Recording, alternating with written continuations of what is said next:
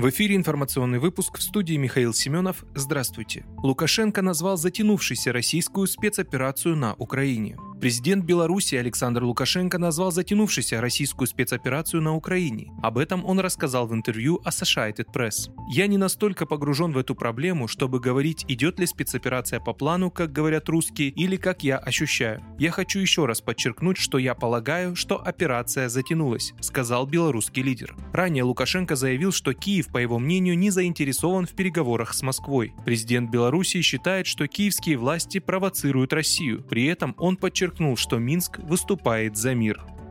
Япония вводит дополнительные санкции против России. Правительство Японии приняло решение ввести дополнительный пакет санкций в отношении России из-за ситуации на Украине. Об этом в четверг на пресс-конференции по итогам прошедших в Лондоне переговоров с британским премьер-министром Борисом Джонсоном заявил глава японского правительства Фумио Кисида. Он подчеркнул, что новый пакет санкций состоит из четырех основных направлений. Первое и самое главное – заморозка активов еще примерно 140 физических лиц, отметил он. Также новые санкции предусматривают рассматривают расширение запрета на поставки различной продукции российским компаниям, связанным с военно-промышленным комплексом России, расширение списка российских банков, в отношении которых действуют рестрикции, а также расширение эмбарго на импорт в Россию передовых технологий, в частности, введение запрета на поставки квантовых компьютеров. Ожидается, что конкретные санкционные списки будут обнародованы японской стороной в ближайшие дни.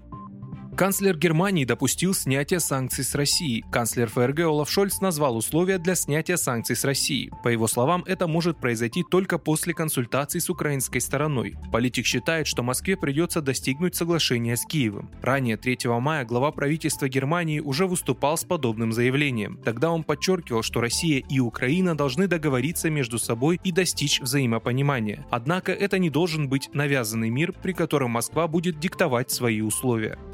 «Газпром» направит мощности «Северного потока-2» на газоснабжение северо-запада России. «Газпром» решил использовать мощности сухопутной части «Северного потока-2» для газоснабжения северо-запада России, сообщается в официальном телеграм-канале компании. В связи с тем, что в настоящее время морской газопровод «Северный поток-2» не используется, и с учетом реализации программы газоснабжения и газификации потребителей северо-западного региона, «Газпром» принял решение задействовать избыточные российские сухопутные газотранспортные мощности проекта «Северный поток-2» для развития газоснабжения регионов Северо-Запада, говорится в публикации.